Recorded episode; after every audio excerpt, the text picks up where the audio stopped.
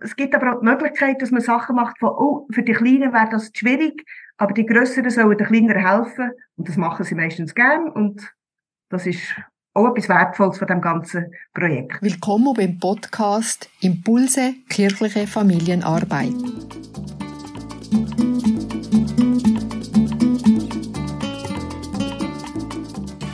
Mein heutiger Gast ist Brigitte Oegerli.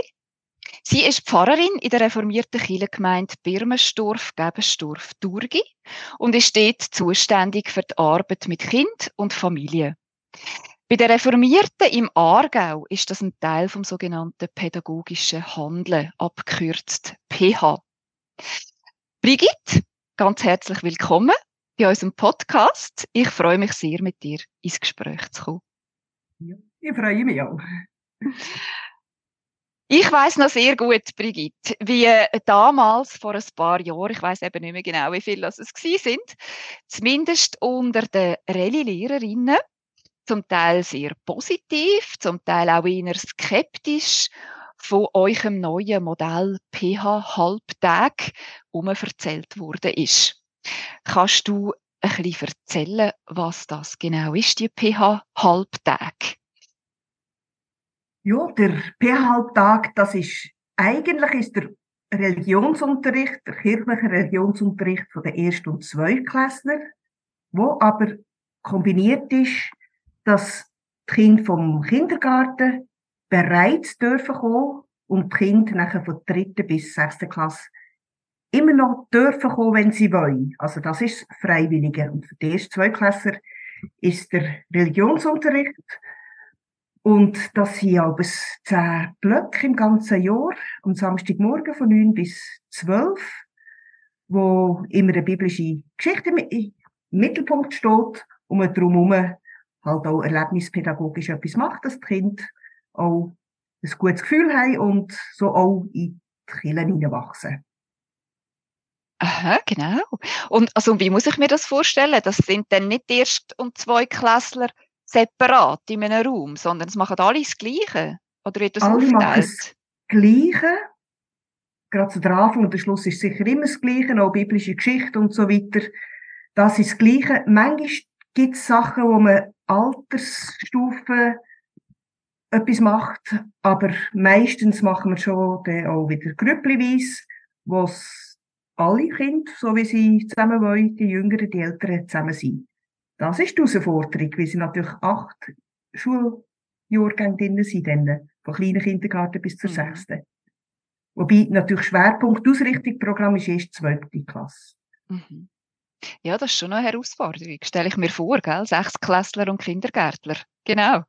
es ist eine Herausforderung, aber äh, es ist auch spannend und nachher, es gibt aber auch die Möglichkeit, dass man Sachen macht von, oh, für die Kleinen wäre das schwierig, aber die Größeren sollen den Kleineren helfen und das machen sie meistens gern und das ist auch etwas Wertvolles von dem ganzen Projekt. Mhm.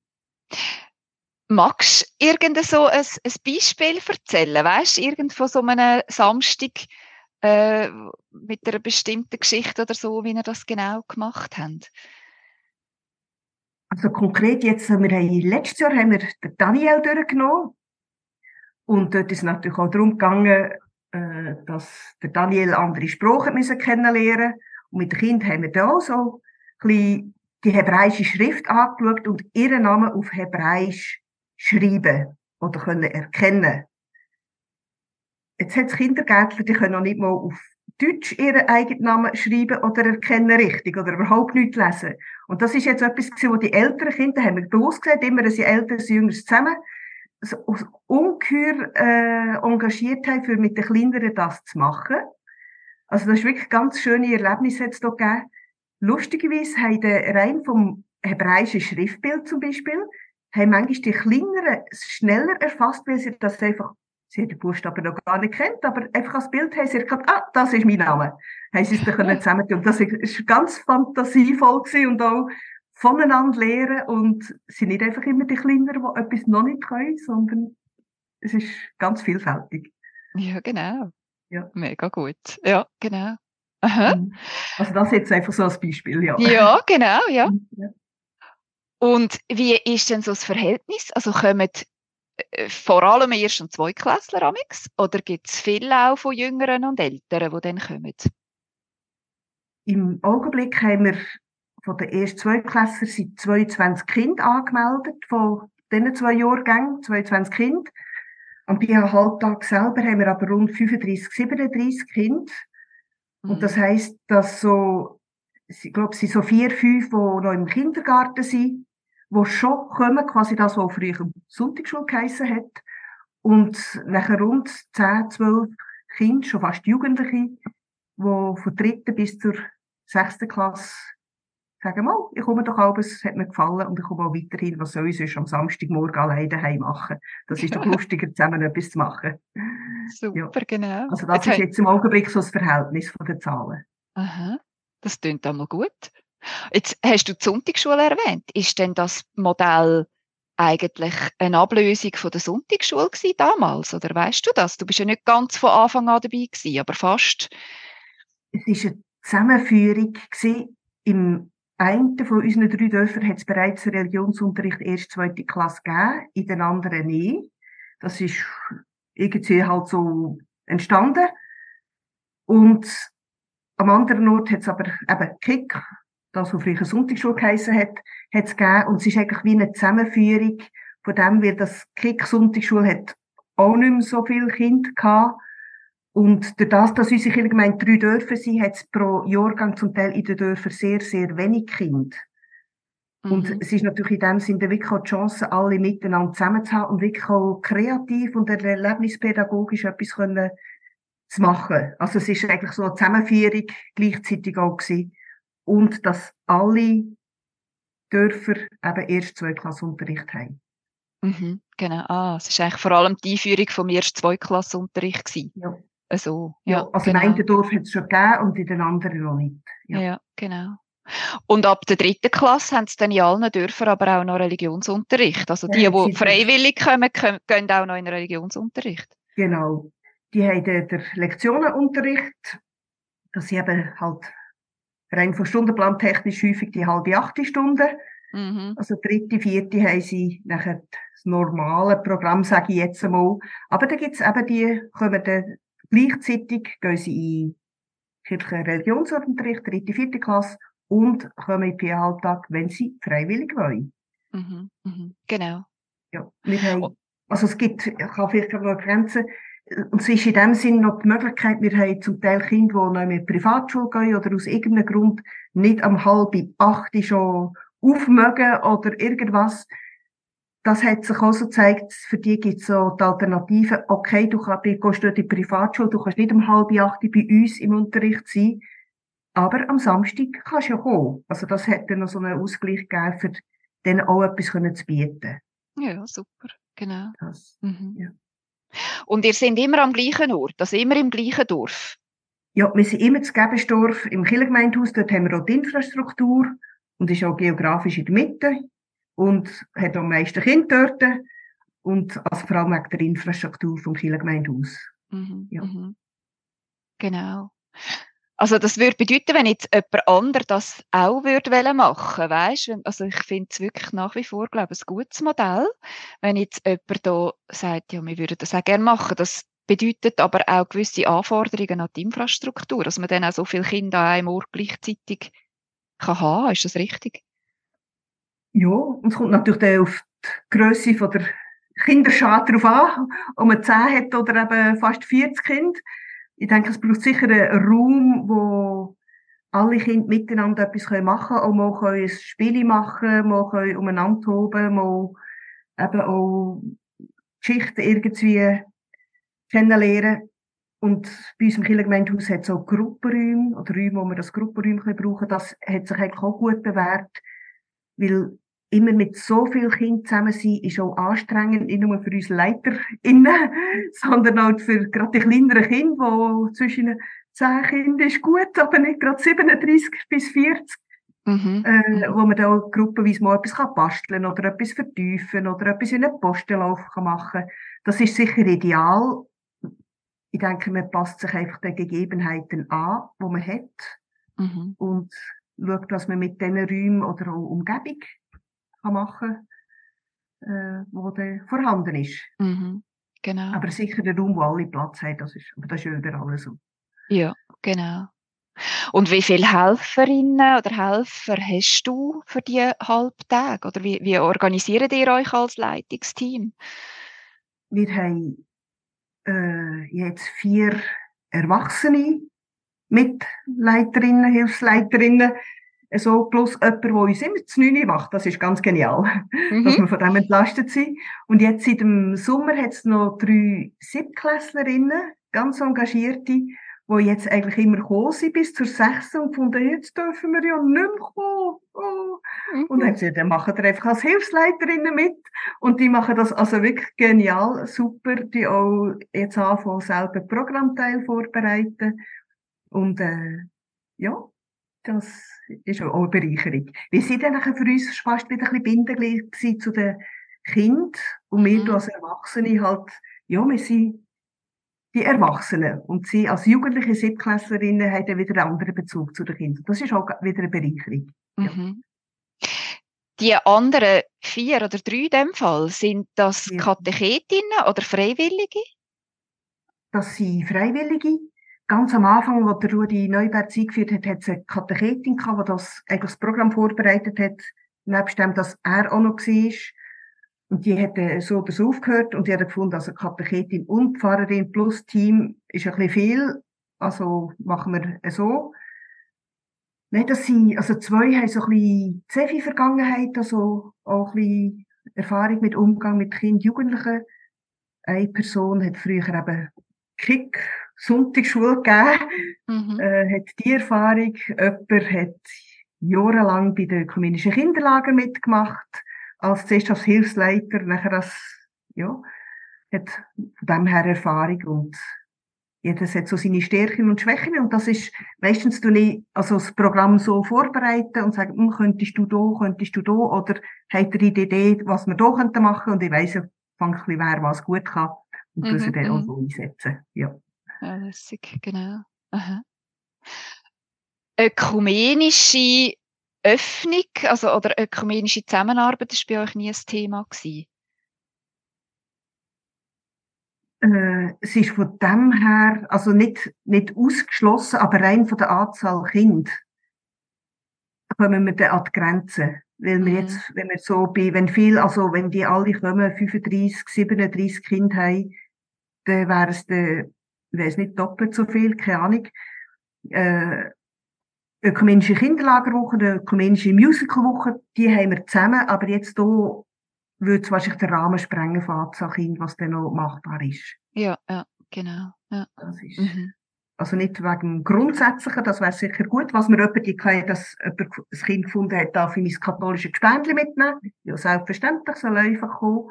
Mhm. Das gibt es etwa die, ja. Ja, genau. Ja. Ja, also wenn ich dir jetzt so ein bisschen zugelassen habe, ich habe eine Vermutung, was so ein bisschen dein Herzblut in dem Ganzen ist. Aber kannst du vielleicht von dir her sagen, was ist so das, was du an dem, es ist ja kein Projekt, das ist ja eigentlich jetzt wirklich eine feste Form, oder, von Unterricht oder von, von Kinderkillen. Äh, was ist das, wo, wo du wirklich gut findest an dem Ganzen, an diesen PH-Halbtagen? Es ist Reinwachsen in die Kirchengemeinde und wirklich altersgerecht, jetzt vor allem ausgerichtet auf die ersten zwei Klässler, so spielerisch, erlebnispädagogisch, aber eben auch wirklich biblische Geschichten kennenlernen. Und das Miteinander, was sie, die Kinder ja sonst auch in der Familie haben, das finde ich das Faszinierende. Oder eben, ja, die Vergangenheit, wo auch klar war, dass die Eltern und die Jüngeren miteinander etwas machen, Mhm. Und wirklich das Miteinander und etwas können gestalten, wo man, wenn man von neun bis zwölf so einen Block hat, mehr kann machen als einfach, ja, 45 Minuten im mhm. Bänkchen sitzen im Unterrichtszimmer. Das ist ganz klar. Also das wirklich auch nutzen, um etwas anders zu gestalten, wo, wo bleibt. Ja, genau. Ja, das war so ein bisschen meine Vermutung, wie du vorhin erzählt hast, wie die Grossen den Kleinen helfen und so, genau. Ja, das ist lässig. Das ist sicher eine mhm. Chance von dem, von dem, von dem Format, genau. Und was ist denn vielleicht auch im Gegenteil so eine Art ein Stolperstein oder eine Art etwas, wo, wo dich immer wieder beschäftigt, so ein bisschen eine Herausforderung ist? Also was die Schwierigkeit ist, Stolperstein würde ich jetzt nicht sagen, weil man arrangiert sich einfach. Die Schwierigkeit ist sicher bei den Familien, die das Wochenende viel weg sind. Mhm. Wir geben im Juni zwar für das ganze Schuljahr Daten bekannt, aber da kommt es halt häufig, hm, wir gehen Skifahren, wir gehen irgendetwas. Mhm. Das ist so das Freizeitverhalten der Familie. Und da hat es natürlich wirklich manchmal schon Kinder, die sind zwar angemeldet, aber jedes zweite Mal sind sie abgemeldet. Mhm. Aber das sind Einzelne. Das ist sicher äh, ein Faktor. Es ist Samstagmorgen. Wenn man sich arrangieren will, kann man die Daten anschauen und drumherum planen. Wenn man es nicht will, das ist überall. Dann kommen sie auch nicht. Mhm. Mhm. Ich denke, das ist sicher so ein bisschen eine Schwierigkeit. Äh, von dem her auch von Anzahl Kind, wie viel kommen nächsten Samstag. Das ist aber unser grosses Rätselraten. Ich tue auch bis Anfangswochen über Mail Reminder verschicken den Eltern. Und so mit der Zeit hat sich jetzt eingependelt, das habe ich wirklich auch müssen nachfragen, die mir bitte Rückmeldung geben, ob ein Kind kommt oder nicht kommt. Das heisst, auch wenn es angemeldet ist, gehen wir davon aus, dass es kommt. Aber wenn es nicht kommt, bitte rückmelden. Eben, wir gehen Skifahren, wegen Material, die neue Gruppeneinteilung und so weiter das ist sicher etwas, wo man muss schauen, dass man da guten Kontakt hat mit den Eltern, dass man so ein bisschen von der Planung her weiss, wie viele da kommen. Mhm, mhm. Aber es ist überall im Unterricht so. Ja, ja, ja. Aber ihr schickt den Reminder nur an die Erst- und Zweiklass-Eltern oder verschickt ihr den dann quasi an alle äh, potenziellen, äh, also Eltern von potenziellen Kindern, die könnten kommen? Also ist das wie so auch denkt, dass es auch eben für freiwillige Kinder gedacht ist, der Reminder, oder nur für den Unterricht? Also die Einladung im Juni mit dem neuen Schuljahr, da kommen alle über. Kleiner mhm. Kindergarten bis 5., 6. Klasse. Erst zwei Klasse natürlich mit Anmeldung Religionsunterricht, also Daten haben sie. Mhm. Nachher gibt's so der, wissen wir, die, die erste, zweite Klasse angemeldet sind, die, ist, das, die sind klar. Und bei den Kindern, die regelmäßig kommen, habe ich meistens von den Eltern auch eine Rückmeldung.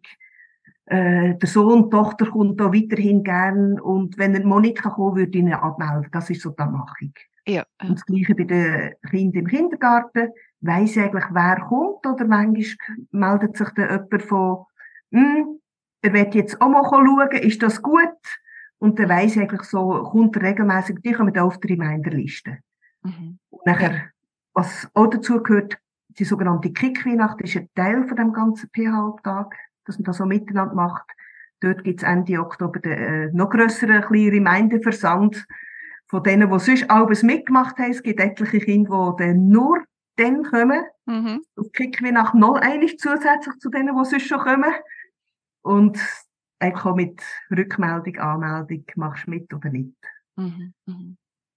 Das ist also wie eigentlich fast halbjährlich, also eigentlich im Sommer im neuen Schuljahr und einmal im Winter fürs, also fürs Weihnachtsspiel. Das ist noch gut, ja. Wo genau. alle, oder fast alle, und sonst eigentlich die, die angemeldet sind oder die regelmäßig kommen, gelten wie angemeldet. Quasi. Ja, genau. Ohne, ja, dass sie das schriftlich machen. Mhm. Mhm. Aber ja. es darf als Kind einfach am Samstag da stehen, ist auch gut. ja. Genau. ja, es klingt sehr lebendig, was du da erzählst, genau. Mhm. Jetzt, ähm, wenn jetzt eine andere Kirchengemeinde so etwas wär, würd, aufziehen was würdest, was wäre so dein erster Tipp, was du so einer Kirchengemeinde würdest mit auf den Weg geben? Ich denke, es wird an beim Grundsatzentscheid, wollen wir erst und Klasse Unterricht machen. Dort fängt sie schon an. Mhm. Und auch schauen, wie viele Kinder sind denn das potenziell und sicher auch ein Team haben, das das mitmacht. Aber es kommt natürlich auf die Gruppengröße drauf an. Wenn mhm. das 10, 15 Kinder sind, dann braucht es nicht so ein grosses Team. Ich denke, das muss einfach dann äh, übereinstimmen. Wenn noch mehr kommen, dann äh, sucht man halt Teamverstärkung. ja, also, genau.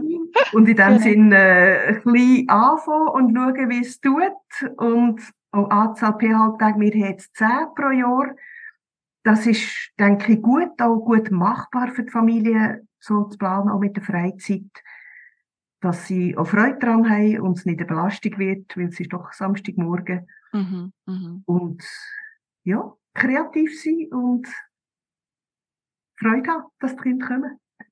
Super, genau. Ja, das klingt doch gut. Ich danke dir vielmals, Brigitte, für das Gespräch, dass du dir Zeit genommen hast. Und danke auch vielmals für deinen grossen Einsatz für gute Familienangebote in deiner Kirchengemeinde. Ganz eine gute okay. Zeit. Ciao, Brigitte. Ciao.